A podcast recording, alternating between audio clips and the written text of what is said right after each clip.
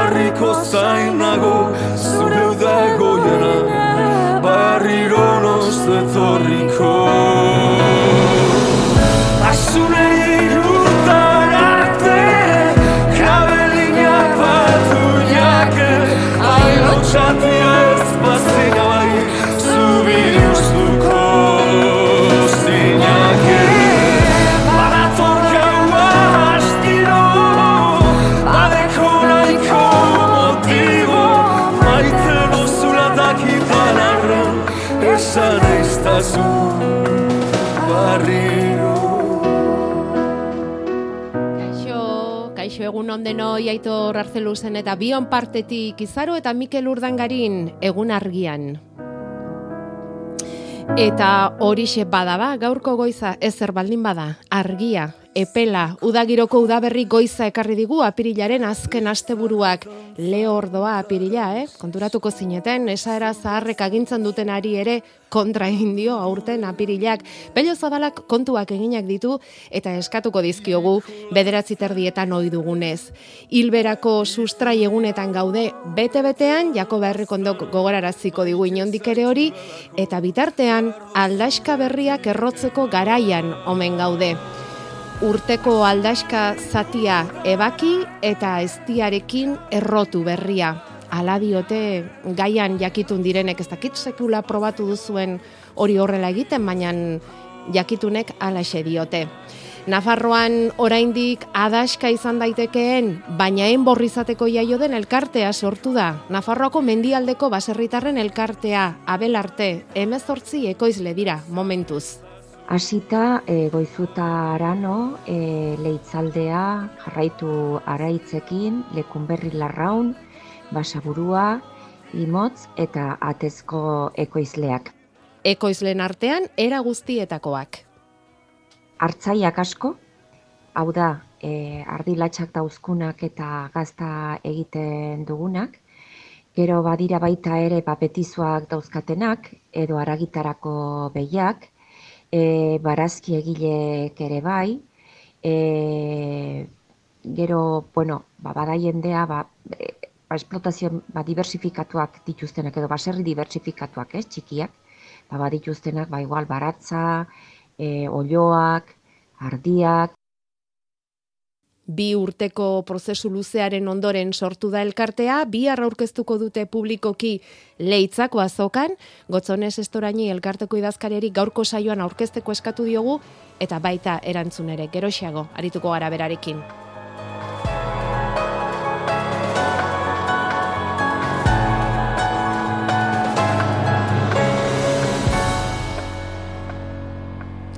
Esan liteke mendialdeko eremuetan errezagoa dutela bezeroek eh, landaguneko ekoizpena jasotzeko, ekoizlekin harremana izateko, hirietan baino, baina gure hirietan ere geroz eta aiseago egin liteke hori, geroz eta ekogune eta biogune gehiago dauzkagu hirietan, adibidetarako hor daukagu Bilbon labore, Iruñean landare, eta orain urte betetik Donostian hartatxiki ere bai. Hartatxiki biogune den da Donostiako intxaurrondo kaleko berrogeita amalaugarren zenbakian, produktu ekologikoak saltzen dituzte eta bertako ekoizle txikiekin egiten dute lan gainera. Dendaren atzean hartatxiki biogunea, kontsumo ekologikoaren elkartea ere badago, eta hortik dator dendak babesten duen kontsumo ohituren filosofia. Aloina beraz zalankidea joan da bertara.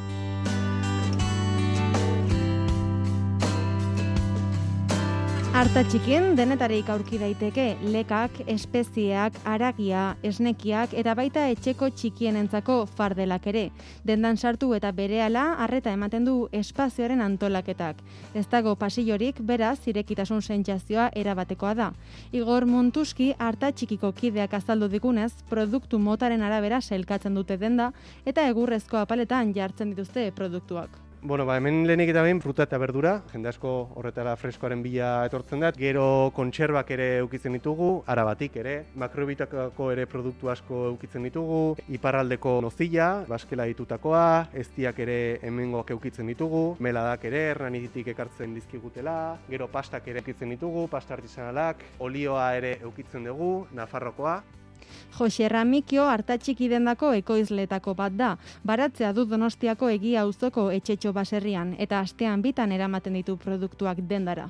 Pitzkate beharren arabera o astean pare bat aldiz edo hola etortzen gara. Nik ekartzen ditena da garaiko produktua ekartzen dut. Barazkiak eta oain hasiko gea letxua berri jakin da laiste hasiko gea noski eta pues bueno, udara aldea ja begira, bailekak, tomatia izango dugu, kalabazinak, pepinuak, bueno, pixkatu delako zeakin hasiko gea Arta txikiko produktuen berezitasuna zere aritu da eta uste du gero eta jende gehiago ari dela bertako produktuen alde egiten. Besteak beste, kalitatea janariaren zaporean nabari delako. Nik esango nuke ba, bertakotasuna eta garrantzitsua. Eta gero pentsatzet, ba, hoi ja e, jaten duna esan berke dula, baina zaporian eta uste tantzen mango dala. Komentarioak izaten dira, bai, bai, bai. Letxua berri jazte esunean, o tipulan garaian, edo uste jendeak geotak gehioa idala baloratzen bertako produktua, eta ekosle txikiak eta pixkate jendeak behiratzen diola ja gauza hori geotak gehioa. Produktu ekologikoak sustatzeaz gain jasangarritasunaren aldeko apustua ere egiten dute, alik eta plastikorik gutxien erabiliz. Gainera, pisuaren araberako erosketak egiteko aukera ematen du dendak. Erroslea ez dadin sentitu erosketa handiak egitera derrigortuta, beste erosleku handietan gertatzen den moduan. Igor Montuski arrozak ere eta lekaleak ere Nafarroatik hartzen ditugu. Granelan dauzkagu orduan erosleak ba, paperezko poltsa bat hartzen du eta gero ba, bukaeran pixatzen diogu. Hemen e, garbikariak ditugu granelean orduan jendeak ba, bere poteak hartzen du eta orduan ba, serbitzen da behar duen aina e, garbitzeko. Izugarrizko pote kantidadeak aurrezen dira, pote berdina beti alderako erabili. Dena den, janaria ez ezik, egunerokotasunerako beharrezkoak diren bestelako produktuak ere saltzen dituzte. Hemen nahi duguna da e, zerbitzu oso bat eman, hau da, jendeak e, etxerako behar ditun produktu guztiak ba, gutxi gora bera hemen lortzea. Horregatik ere kosmetika atala badakagu, e, hortzeketako zepilloak ba, kabeza aldatu aldaitekena, ekologikoa direla, hortzetako pasta, desodoranteak, jaboiak, kompresak, Dendaren funtzionamenduaren atzean, kontsumo oituren gaineko filosofia dago. Artatxiki biogunea kontsumo ekologikoaren elkarteak tokian tokiko produktuak balioan jarri nahi ditu eta ekoizle txikiekiko hartu emana bultzatu. Gure helburua da produktu ekologikoak eta bertakoak eta ekoizle txikienak honeak hartzea, bestera batetako erlazio basortzea bezero eta ekoizden artean zubi modukoa egitea. Azkenen likadura buru jabetza e, lantzea, kontzientzia sortzea, ba, nundikan etortzen diren produktuak, zer dagoen produktu egin atzean, et beste modu bateko erosketa egin alizateko aukera eukitzea. Eta ere granela asko lantzen dugu, hau da, e, alik eta plastiko eta mm, bueno, ondakin gutxien e, sortzeko asmoarekin.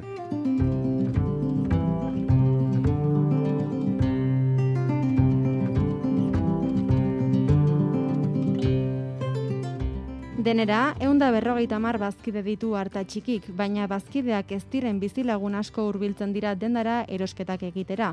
Asier laspi esaterako elkarteko bazkidea eta harta txiki bioguneko bezeroa da.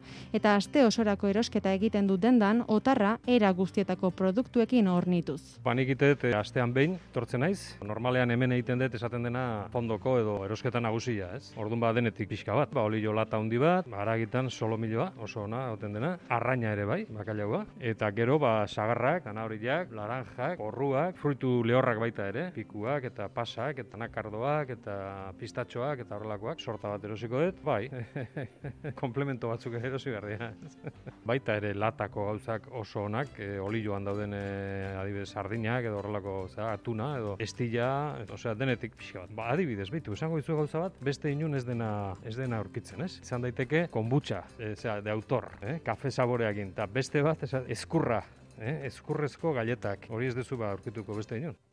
Janariaren kalitatea bikaina da laspiurren ustez eta azpimarra berezia egin dio bertako produktuak babestearen beharrari.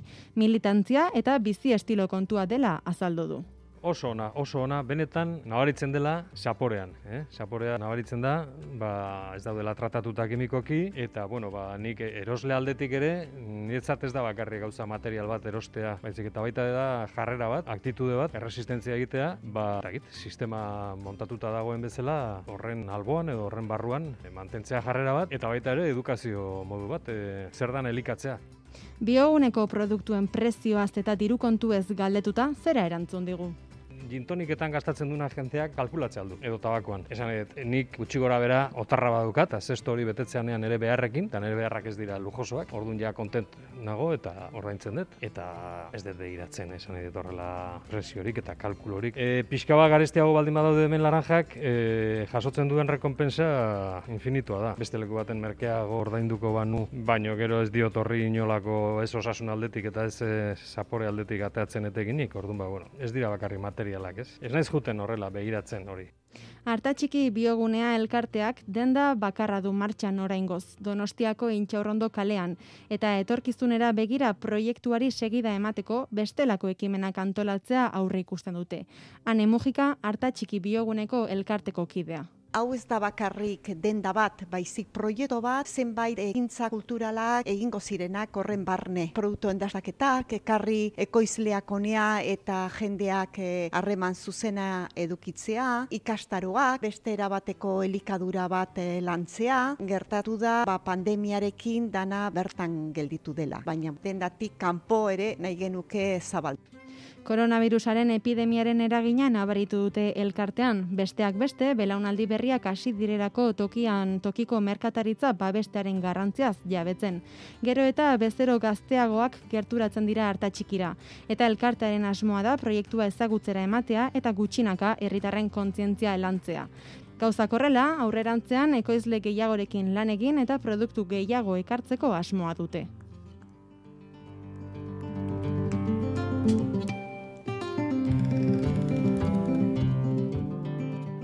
Edozen kontsumitzaileak e, jakingo luke, e, bueno, más o menos segurtean zehar zen nolako arrainak eroste, erosten dituen eta kontsumitzen dituen, eta nik uste dut gehienok e, ondorio berdinera llegatuko ginak hau da, gehienetan, e, ba, bi hiru arrain mota bezesterik ez ditugula jaten.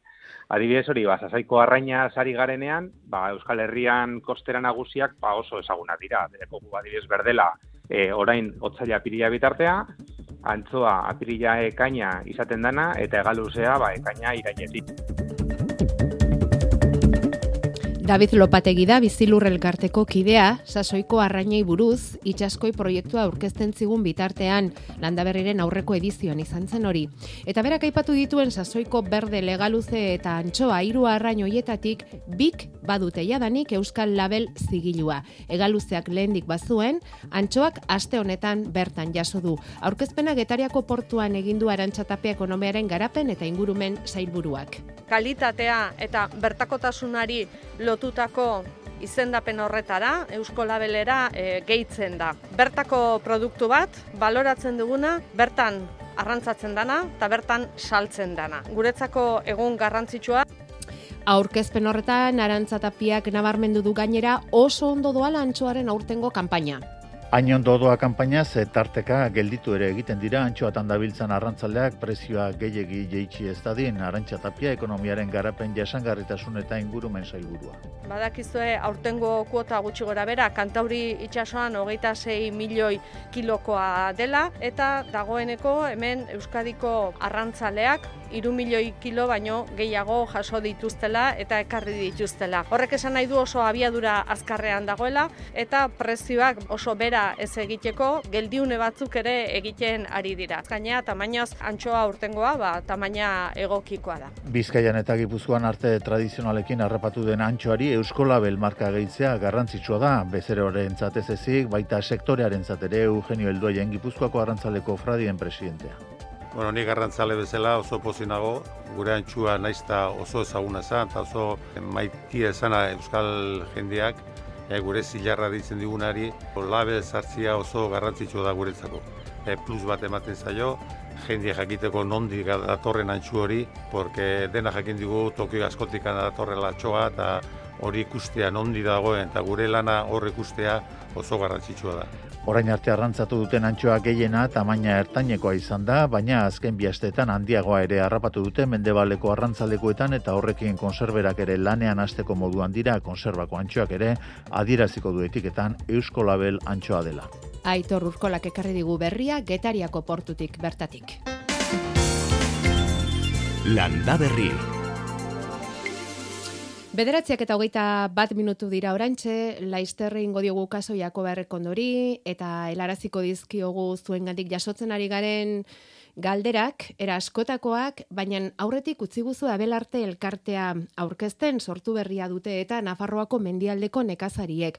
Bi egingo dute berez aurkezpena leitzan, gotzone zestorain idazkariari eskatu diogu ordea aurretik gurixe etasunak emateko. Leitzan hasi eta handik inguruko beste herrietara zabaldutako proiektua da hau. Zederna gara lurrek elikadura teknikaria kontratatu zuen leitzarako eta hortik mendialdean diarduen tokiko ekintza talde horretatik sortu da proiektu hau. Zederna Garalurrek teknikari hori jarri eta mm, Nafarroako mendialdean esan dugun bezala. Kontu egin behar da, Nafarroako mendialdeak ia bos mila metro karratu dituela, laurogei mila pertsona bizi direla guztira, eun da hogei herritan. Eta elikaduraren gaia lantzen hasi zirenean, leintzan geratu beharrean inguru guztira zabaltzera baki zuten eta horrasi zuten bi urteko prozesua herriz herri bilerak eginez. Hortik jaio da abelarte momentuz, emezortzi ekoizle dira eta asmoa hause. Agroekologiaren bidea lantzea, jadanik, e, badaude hainbat eta hainbat ekimen e, martxan eta gure lana izanen da, baserritar elkarte bezala, batetik e, baserritarrak agroekologiaren bide honetan dugun arazoei ba, soluzio kolektiboak bilatzea eta bestetik ba, bueno, aipatu duten elikadura sistema horren eraikuntzan ba, gure ekarpenak egitea.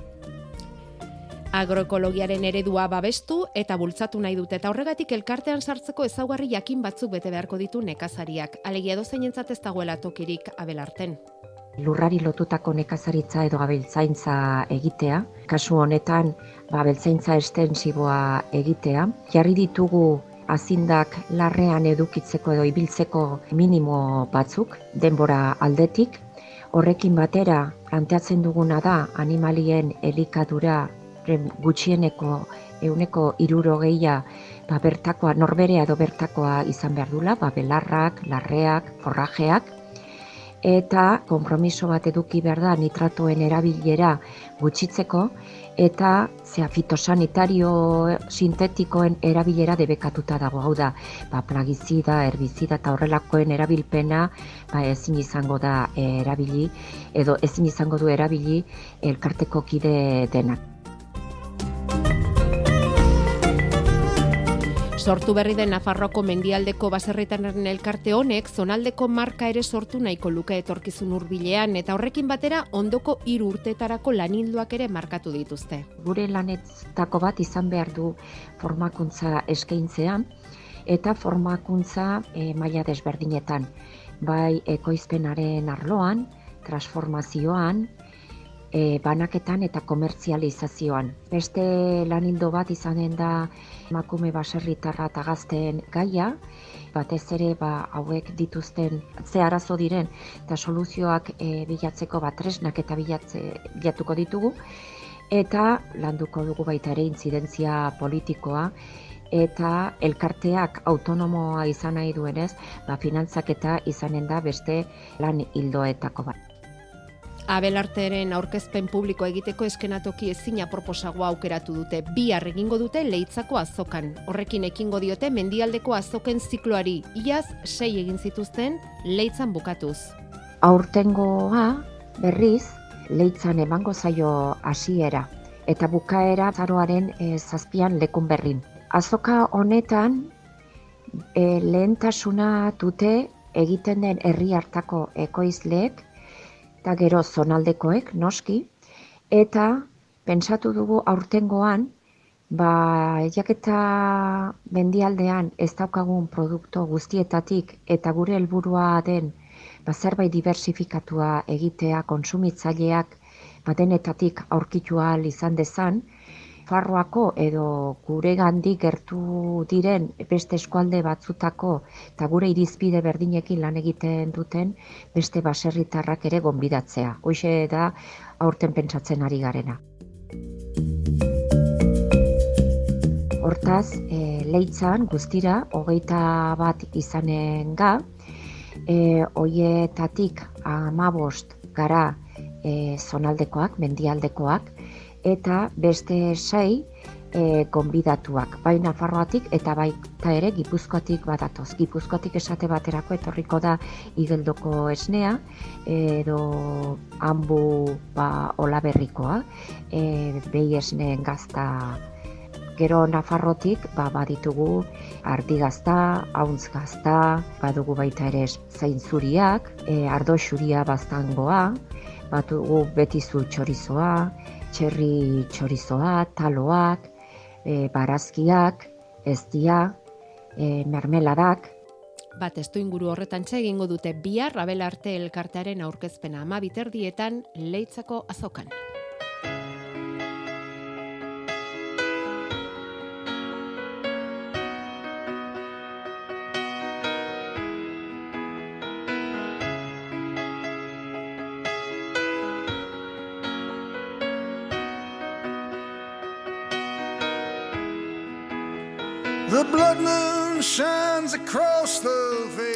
Orain aste gutxi batzu nire ama hiltzen eta bere errautsak kokatzeko zuaitz bat landatu nahi dugu. Zuaitz hori nire aitaren iskin batean, nire aitaren baratzaren iskin batean jarri nahiko genuke eta bere ondoan babarrunak landatu nahi ditugu.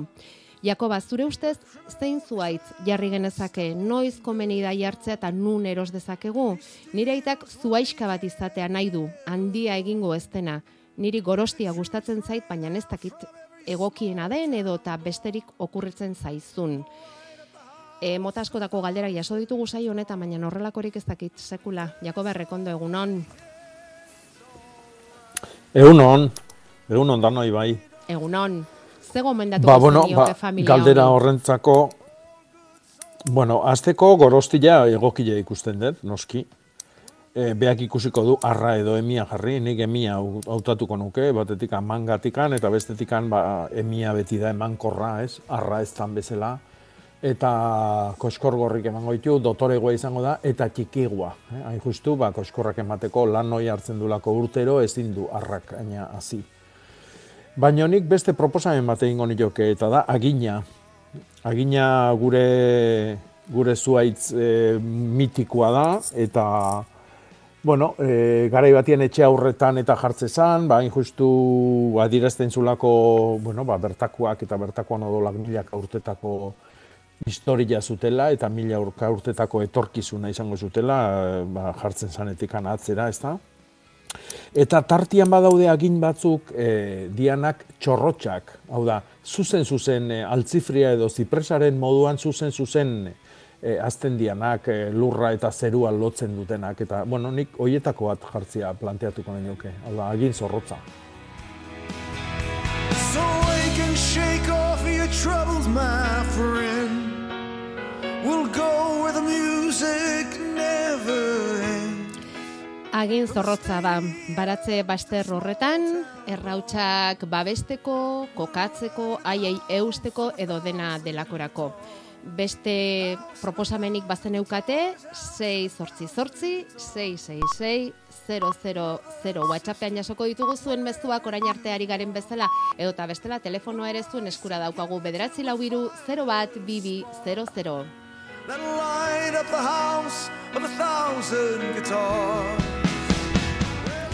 Beida, Jakobea, beste batzuk egin dute artearekin aitaren txokoa, esan digute artea hmm. aukeratu dute hauek. Hmm. Bueno, hainbeste aukera daude, bai. ezta? Bueno, Oiek da, danak dia irurake, ba, bai goztia agina eta artia, irurak dia ostua galtzen ez duten landariak. Uh -huh. Osto iraunkorra dutenak. E, beti oso tankerako e, eite bat edo gorputz bat erakutziko dutenak. Eh? Beste batzuk gustatzen zaie, ba, ginkua, adibidez, e, udazken ikusgarria duna, e, pagua baita ere, ba, udaberria batez ere, ba, bueno, oain, e, oain txeman ditun osto berde bizilloik izaten dituna. Eh? Bakoitzak, bueno, hautatzen du ze ikusi nahi duen eta zer, e, zer gokoan hartu nahi duen. Eh? Eta ginean aleno komentatzen direna, nun erosi eta bueno, ba, eskatzeko, eskatzeko e, toki askotan agizorrotza esan da ez dute ezagutuko, eta bere izen zientifikoa da taxus bakata fastigiata. E, fastigiata horrek adirazten du zorrotza dala. Eta taxus bakata da ba, agin, aginaren izen zientifikoa, orduan horrekin nik uste errez topatuko dutela. Ederki. Beste batzuek elorri zuriarekin daukate egina txoko hori aitak oso gogokoa zuelako. Bueno, aholku Hmm. eskatu dizute, Bai. eman diezu, aukera beti bezala beraien esku geldituko da. Badator. Eguna iristear da. Apirilaren hogeita bederatzean, EITB familia ugarituko da. Bizitzan zehar zaintzak behar ditugu, baina nork zaintzen du. Lan ikusezina da eta emakumeek egiten dute gehienetan. Zaintza lanak ikusi, baloratu eta banatu. Emakume eta gizonen, erakundeen eta gizarte osoaren zeregina da. Egin dezagun dagokiguna. Emakunde, Eusko Jaurlaritza berdintasuna justizia eta gizarte politikak. Seat Lugaritzek ahobete hortz utziko zeitu. Apirilean, eguneko hogeita mabostelainoko deskontuak. Seat Ibiza berria amar mila eta bederatzireun eurotik aurrera. Estreinatzeko berri berria. Eta Seat Leon berria, amabos mila eta bederatzieun eurotik aurrera. Autoko puru mugatua, hilabete amaitu arte. Seat Lugaritz, Irunen, Eibarren, Anoetan, Durango, Narrasaten Azkoitian eta Donostian. Gipuzkoarekin mugaginaz, paraje zoragarri baten erdian dago. Bihar, ETB baten... Zarautzen beti, Navarro nire barro mea playas. Eta, hone etortzeno getxarrira, provinciano gipuzkono robasetas. Deabruak Nafarroako sakanan. Espero dut, etxarri arana zen, zehozen ligatzea, zare nik tinderren ez dut ezer lortzen. Etxarri aranatz, herri txiki infernuan di saioan. Guk etxarri hemen gehienok, behi, ez dugu esaten bai. Bihar gauean, ETB baten. Goizeko bostetan umore honez ibiltzea, ez da bat ere erraza. Baina, argibili, izan ere, Euskadi ratian, ez da zaila. Goizeko bostetatik zazpietara, esna baldin bat zaude, argi ibili.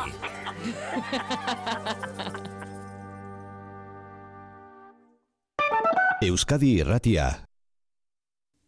Bederatziak eta hogeita amairu minutu orantxe, Jakoba, bildu aldituzu aurtengo lehen biziko hilarrak?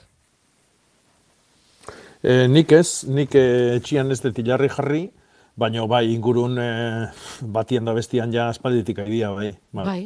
Bidale dizkigute hemen, opari, ez diguten esan da, da nongoak diren uste dute, itxoin, eh? Mhm. Igual esan digu eta ez dugu ikusi, eh? hori ere pasatzen zaigu batzuetan, ez ez.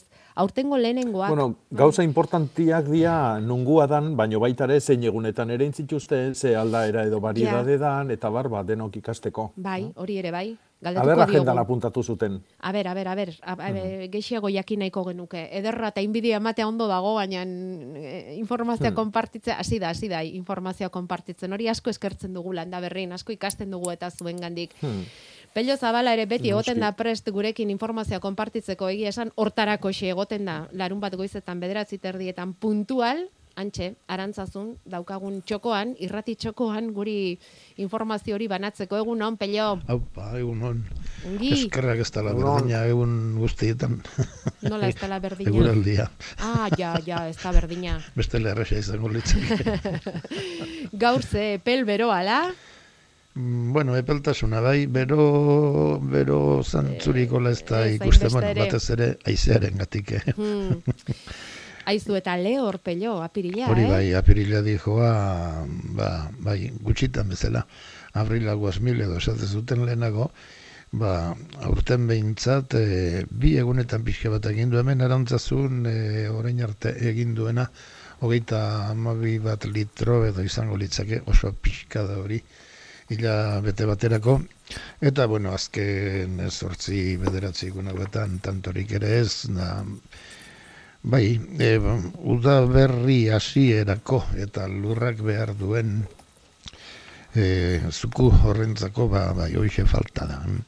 Bai. Bueno, dana dela ikusten da pixka bat egingo duela beste egunetan ere, ez denean, orduan, ba, nun tokatuko da, xaparra da moduko bat, zaparra da hundiak ez dira esperota, eta xaparra da moduko bat izan leike, ba, e, batez ere astelenean ba hor zeo zer igande gaue alderako lurra guzti nun bete ba hori ere litekena baina e, astelen eta aste artean ba zeo zertxo bat egin dezake aste azkenean ere eta ondo etorriko da etortzen den tokian eh ze Aize honek indarra galduko du eskerrak horri, bestela mm. Osto ematen die... E... Astindu galanta. bai, bai. Eta gainerakoan, ba, nik uste lehorratik gehiago jungo dela. Eta temperaturak, ba, temperatura alturik ez da ikusten, gaur eta bihar izango litzakeola gehien txubena. E, ego aldeko aizetik, badatorrelako epeltasun hori. Eta gero, ba, gehiago sartuko daia mendebaleko eta hipermendebaleko atorregatik freskoago ibiliko da. Eh? e, astelen e, oaste artean ja ba, amasei amazazpi gradu edo, eta urrengo egunetan amabostera iritsi ezinik. Mm. Beraz, ba, bueno, aste bururako berriro amasei amazazpi edo, baino, hor lau bat egun erdian jungo dira astearen erdian, ba, amairu amalau, goizean ez da espero izotzik eta horrelakori, goizean ere pel ibiliko baita, eta orduan behatzi e, amar gradu edo hortxe, beraz, mm, temperaturak ez du errurik izango, eta ai, este, euriak ere, ba, egarri utziko gote Dena pixka, dena pixka, eh, pelio, dena pixka, bai, hemen bai, pixka bat handik. Eh, nastu, ba, bezala. Mm. Bai, kesu dira hemen hilarrak bildu dituztela, oi hartzungoak ziren Jakoba. Eta ez dakite ze barietateetakoak diren, azaroan ereinak, eta, mm, bueno, ereinak edo landatuak, ez dakit, azaroan ipiniak behintzat esaten dute. E, eta ez dakite ze barietateetakoak diren altua. Horrek ez dakite argi bideren bat ematen dizun.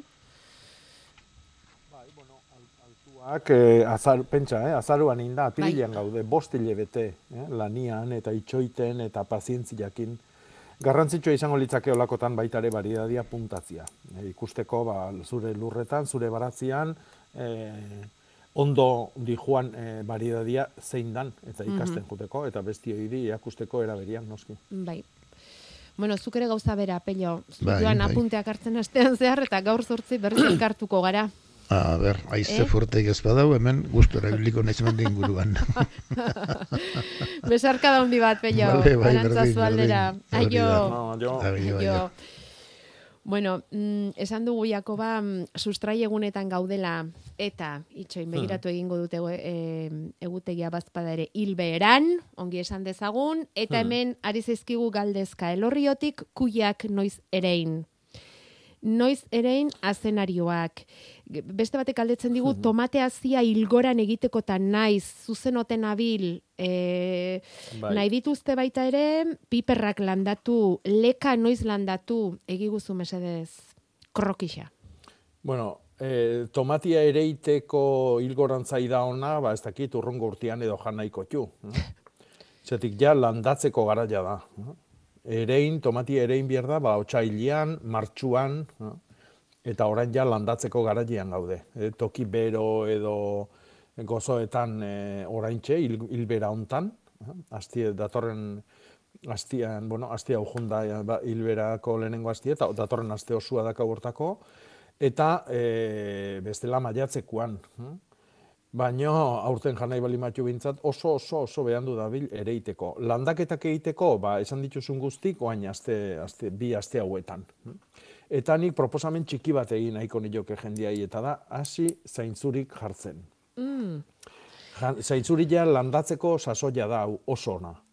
Eh? E, zaintzuri zarpak saltzen dira, hau da, sustrai lodikoten erreserbak, eta oraintxe jartzen dira, eh? hilbera hontan eta bueno, er, aukeratu baratza baztar bat, txoko bat, eta hor jartzen deguna izango daia ama bost hogei urtetarako zainzurila emango duen landaria. Abai. Orduan, eh, ondo aukeratu behar da, ez da gaur hemen da, etzi ez dakin nun. eh? Orduan, eh, baino gero ematen duen eh, fruitu hori da ikaragarria. Eh? Asti honetan bertan lagun bat etorri zaigu hemen etxea eta moztu eta platerean jarri zuzenian, Oh. eta, bueno, Oh. zatezun, ba, bueno, a ber, ze, nungo zaintzurik zian, ez da? Eta, bueno, erantzuna hoiz esan, ez? Nungoak ez, oain dela minutu eta erdi bildutakoak, ez da? Eta nik ja, uste dut, merezi dula hoi baratzatxoko batien izatia. Beraz, sustrai horiek betiko hor gelditzen dira eta gero urtean eman egiten du. Bai, Ah, bai, eh? urtero berritzen da, berritzen dan eh, kimua hoi lurretik ateratzen danean hori da zainzuria. Mhm. Edo, bueno, uste balima dugu argitan berde izaten dan hori.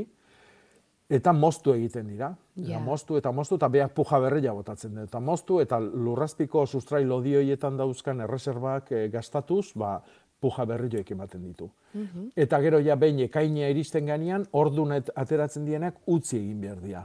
Metro bete, metro terdiko landare ga- bat garatuko da, eta landare horrek berriro erreserbaz janariz beteko ditu lurrazpiko sustraioiek. Udazkenian horitzen da, galtzen da, moztu eta urrengo udaberrian berriro zainzuriak. Mm.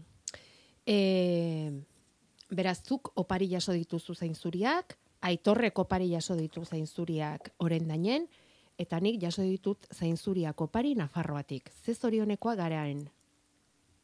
Izan dugu aukera Mhm. zainzuri fresko-freskoak jateko. Iturenen, orain dela hamar urtetik badituzte zainzuriak, eta ederrak daude, Hmm. Jakoba. Bai, Iturenen. noski. Eta beste Noski. batek galdetzen du, izotzak ez ditu erretzen? Eh, ez, ez daukazeatikan. Eh? Mhm. Ez daukazeatikan. Bueno. Ikaragarrizko izotza biherko. Ja, ja. Ikaragarria. Vale, vale, vale. Bueno, ba, zainzuriekin proba egin nahi baldin baduzue, ba, ba, ba, izan liteke aukeretako bat, Jakobak eh, gomendatu diguna. Hmm. E, tomateak aipatu ditugu lehen, eta badaukagu galdera bat, jak tomateak loretan dauzkan batena, negutegian dauzka, eta ostoetan azaldu zaizkio mantxa orban beltz batzuk. Antzematen diezu, Hmm. zer diren, Jakoba? Bueno, eh, hol, argazkitikan hola ikusita oso zaila da, eh, gaitzoi zehatz mehatz eh, definitzia, izan lehike alternaria bat, izan lehike eh, orban grisa, oidio, oidiopsia, orduan, bueno, eh, denak dira ontuak sortutakoak, eta nire ustez hortik dator. Eh? Ni lehenengo gauza ingo nukena da, ostuek moztuta kendu, erre, han bertan, inoa eman gabe, eta gero hasi fungizidakin tratamentuak iten. Eh? Salda bordelesa edo, bueno, behar nahi duna. Eh? E, ekologikoan noski onena, kobria eman edo e, sufriarekin ag- agian hasieran eh, ondo tratatuko litzake, oidiopsia balitz. Eh? Ordu nola ez dakigun, ba, agian eh, kobria eta sufria nastuta ditun eh, produktu bat erabiltzia izango litzake egokina. Eta gero, ba, bai, e, olako tipologia honetako gaitzak etortzen dira, ba, bueno, ba, landaketak errepikatzen dianian, hau da, negutegi berian urtero tomatia egiten nahi dianian, ondakinak ondo biltzen ez ditugunean eta ondo garbitzen ez ditugunean, han bertan gelditzen dialako esporak urrengo urte arte. hm? Orduan, ba, lanoik egin beharko liake. Bale, ba. Lana bada, ea gero emaitzak izaten diren. Aloe bera Hmm. daukan entzule batek, esan digu ederra ederra daukala, eta lorea handiak ematen dizkiola, baina nahiko luke e, aloe bera kumeak esaten digute hemen, gehiago sortu. Eta hori nola egin dezakeen, Jakoba? E, a ber, egin behar duna da, e, seguruna ni pentsatzen dut aloe bera hori biziko dala ondo egi. Hau da, lore ontzi haundi bat eukiko du, eta orduan, ba, hor gozo-gozo, jan, eta e, loria emango du, baina agian e, loria eman eta punto. Orduan, ez du asunea eman behar dia landariok e, kumatzia nahi degunean. Orduan, jarri lorentze txikigo batian. Ze zaila dena Eh? ulertzea, Jakoba. Batzuetan txikia daukagula, bestetan handiegia daukagula. Ze zaila landaren mundua ulertzea. Ba, ez, ez, ez, oso, oso horreza da. E, zuze horrek ere, ez duazunian e, beste, beste kemen bada azaltzen dezu, ezta? eta bueno, ba, espezie batek ba, bere etorkizuna zaindu nahi dunean eta ondorengoak sortu nahi ditunean, e, horrek adierazten du beak eh, ama hori ez dala ondo sentitzen. Gu bezala, xe, naturala da, ume gutxi izaten ditu oso ondo bizidan jendiak. Eh? Batez, eh, jende, ba, jendea ondo bizidanak ez du umeik izaten. Edo bateo bi asko jota. Eh? Gaizki bizidan jendiak amarra amabi amabostu ume ditu. Eh? Etorkizuna ziurtatzen ari da. Eta guk hori egin beharko genduke. Ez du asunea jaman, loreontzi txikixiago batea jaman, ura gutxixio eman, eh, lehorra bakizu ba, aloe berak oso ondo ematen dula, eta orduan ba, sentitu dezala ba, ez da hola eh, bertan gozo. Vale, ba, venga, sufritzera. Eskerrak, bai, pixkat, pixkat hori da, pixkat estutu, pixkat estutu. E, Juan daukagu ez da itor, egunon, Juan? Bai. Esan? Egunon. Egunon. Aizu, e, nik e, udaria dauzkat, udaria, txermena Bai. dauzkat, eta orduan e, ematen due loria eta ondo eman due, baina oain, gertatu zai, ba, gaixotu bezala india, be, i, iartu bezala, gornila jo bezala. Hoize, Hmm. hoi zergatik, Bueno, eta eh, loria eta loria eta ondo mandu, eta loria eta ondo mandu, eta oain, e, hoize, hoize pasazario. Da, frutuak, Bai, e, bueno. bota inditu, Bai, ale txiki bota vale. inditu. Eh, gor, gornia ez da izango, oain oso, oso arrarua dalako gara jontan. Eh? Bai, Izan daiteke, eh, segun eta zetokitan, eh? adibidez ingurun larrosak balima dazkau, eta hoietatikan pasatu, pasa daiteke. Eh? Baina ez da, ez da normala. Eh? Eh, pff, ez, hola esan da ezin dizut esan zer dan justu. Eh? Baina pentsatu beharko genuke ba, gaitza badala eta tratamentua dala salda bordelesa. Eh? Bai. Kobria, iartu- kobria erabiltzen iartu da. bezala iten da, iartu ostua iartzea bezala iten du. Baina loreak ongi? Baina ostuare Ez, bai. Loriak, loriak ez dauzka, inda iartu bezala inda. Eh? Baina, a ber, ilartu dia, e, loretikan etorri dian udareko eskorrak edo ostuak ere bai. Ostruak ere, ostruak, ostruak ere bai, eta koskor horiek kendu intzesko, erori intzesko, Bai, intzesko, desagertu bai. dira. Triste dago.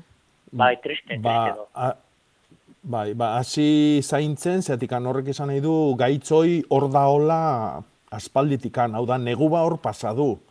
Eh? Bai. Orduan, eh, oantxe loretu eta ostuak atera berritan ja olako erasua izatia, soia ilartzeaino, orduan, hasi tratamentu egiten eh, salda bordelesakin, Bai. E, azeri bustanan ura egingo bazen duke hobe eta asunan ura ere bai. Eh? Oik, oik irurakin. Eta Iez- tratamentu... Iez dondo bai? mantzuan, eh? Iez dondo mantzuan da, hasi zan gaixo ze hori, eta aurten berriz, hasi da loriekin ondo, pepitak ondo xatu Hmm. zasko, eta bain pepita dan ezatu eta jarri da gaixo kolore hori.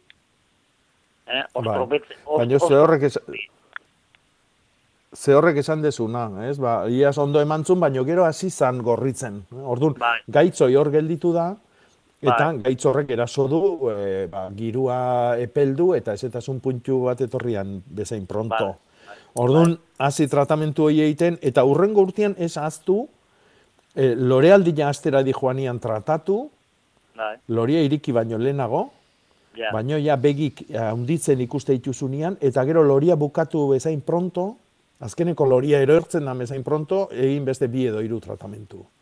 Ja. Eh? Beti sortzi Eh, amarreguneko tartiakin.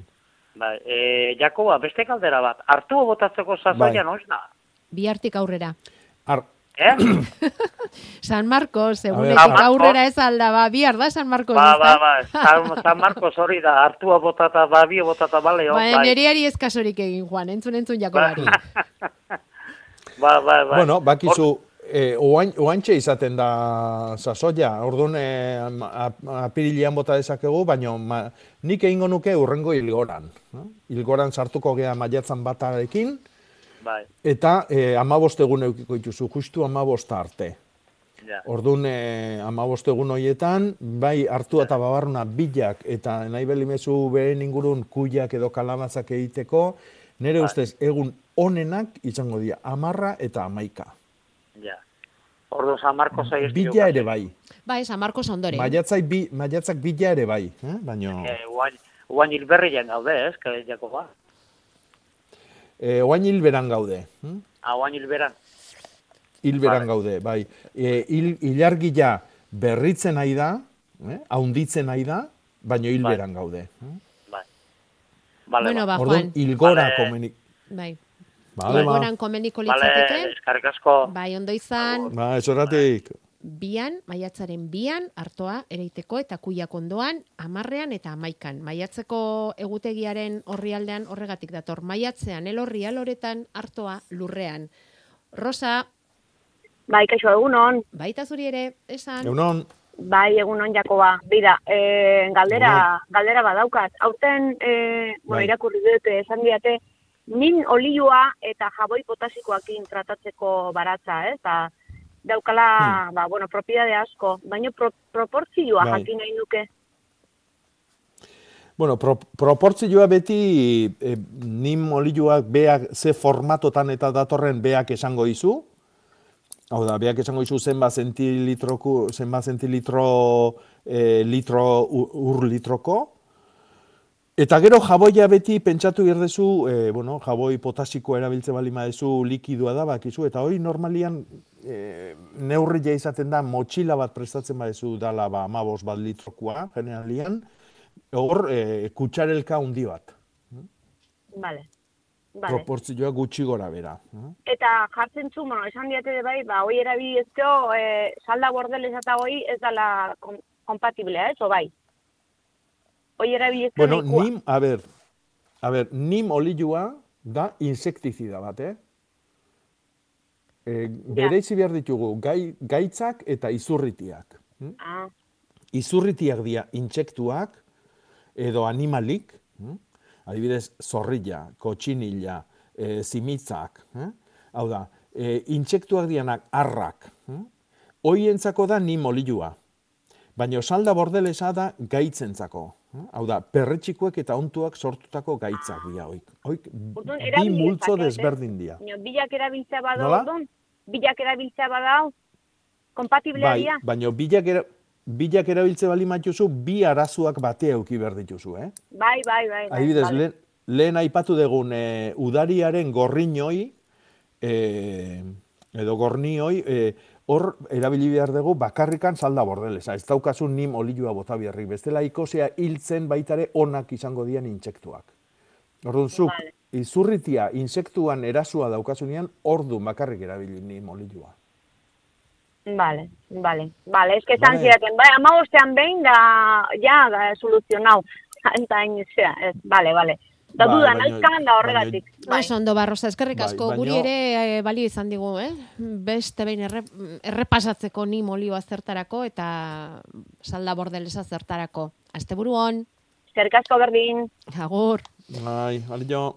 E, hemen daukate mm, alako mm, kezka bat, bueno, itxoin, hori baino lehen, e, Jakoba, urritzean eta sagarrondoetan eta agertu diren ar batzuk dauzkagu hemen, eta hoientzat ere orduan ni molioa gomendatuko dugu?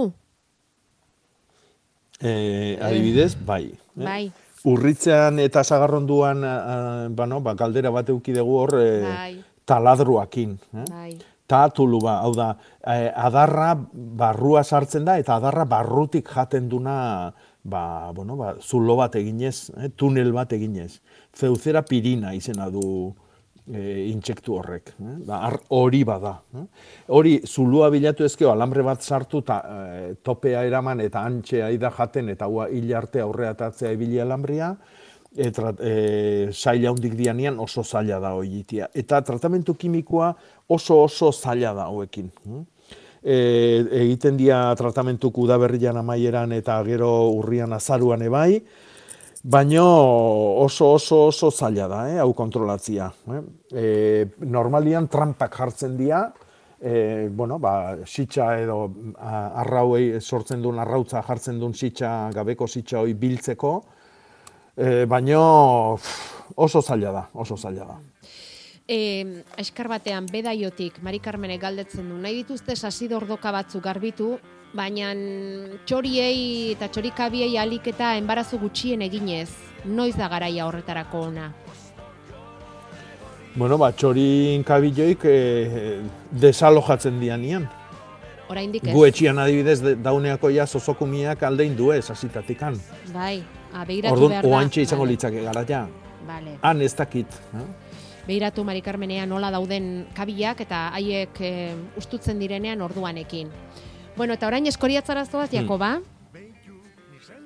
Bai, justu gaur eskoriatzan eh, landare azokatxo bat egitea dihoazti, eta bertan, ba, etxeko landariak azkeneko liburua aurkeztean ijoa, eta, bueno, ba, bertan geho maitxo batekin, ba, liburuen eskaintzakin, eh, eta, bueno, konsultategi egiteko, bakizu, guain hemen Mhm. egiten dugun bezala xe, ba, antxe Bai, segi, Segida emateko, eh? Hemen, hemen gauza asko gelditu Hori dira pendiente eta bueno, eta gurea, eh, etxeko landaren liburua nora bidaliko dugu?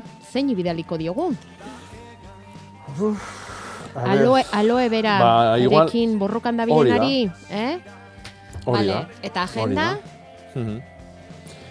Eta agenda, ba, beida, ba, hartua noiz ere inbierdan galdetu du noni. Vale, oso ondo, Juan entzat agenda. Juan, deitu iguzu, zure datuak emateko, bale? Eta, bueno, basegiko dugu datorren astean eskoriatzara bidaia on, Jakoba, ongi pasa. Bai, berdin. Jakoba Errekondo eskoriatzako landare azokarako bidean eta gu amaierarakoan, baina beste pare bat kontu horren aurretik. Basoko landaketan Gipuzko eta Bizkaiko aldundiek iragarri dituzten neurri berriak aipatu nahi dizkizuegu bukatzeko, bereziki eukaliptoari lotuta. Eneko zubero goitia eta Javi Gonzalezek emango dizkigute xehetasunak. Amaian txustegi ingurumen naturaleko diputatu izendoatu berri dutenak onartu du banda marroiaren gaitzak eukaliptoaren edapena zabaldu duela lurraldean. Diputatuak batzordean azpimarratu du amabi urte direla aldundiak espezie horren landaketak diruz laguntzen estiutuenetik, baina orain pausu berri bat emango dela dio. Datozen astetan basogintza sektorerentzako diru laguntza plan berria onartuko du, alde batetik indartu egingo dira espezie autotonoak landatzeko diru laguntzak, eta bestetik mugak jarriko zaizkio eukaliptoari. Espeziaren bideragarritasuna murrizte aldera gutxienez amabost urte itxaron behar izango da zuaitzak mosteko, eta gainera mosketa sanitarioetan diru laguntzak ezabatuko dira ondoren eukaliptoa landatuko baldin bada. Banda marroiak erasandako pinuek utzitako utxunea eukaliptoaren tankerako azkunde zikliko askoz laburragoa duten espezieekin ordezkatzea saiesteko, aldundiak Gipuzkoako baso espezieen gutxieneko mozketa adina hogeita bost urtera igotzea erabaki du. Arantxa Aristimuño, mendietako eta natura inguruneko zuzendaria. Naiz eta Gipuzkoan zuaiz mota hori ez dagoen oso zabalduta, basomasa osoaren euneko bata baita horrelako landaketak ugaritzeak Gipuzkoak berezkoa duen baso espezien anistasunean ekarlezakeen desoreka prebenitzearen alde egin dugu. Orain arte hamar urtekoa zen eukaliptuaren gutxieneko mozketa adina Gipuzkoan eta egun landatuta daudenek hala eutxiko diote. Izan ere, neurria indarrean sartzen denetik aurrera egingo diren landaketei aplikatuko zaie araudi berria.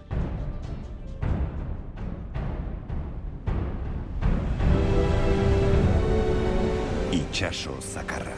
Pantailari begirako bi aukera amaitzeko. Horma gaindiezinak dituzten mendiak. Natura bizia, gure inguruko mendi eta itsas naturara bidaia egiteko dokumentala zinetan daukagu Lexei Alarrañagak zuzendua. Bat konturatu ez. Gure etxeetatik hurbil bizi dira. Eta gogoratu iturrarango landare berezien azoka asteburua behartzuela izan honek, apirilaren azkeneko asteburua aire librean egin behartzen, baina pagoetako lorategi botanikotik sarera eraman dute azoka. Hemezortzigarren azoka, eraldatu egin du bai covidak azoka hori, baina galerazi ez. Gipuzkoa natura puntu eusen topatuko duzue.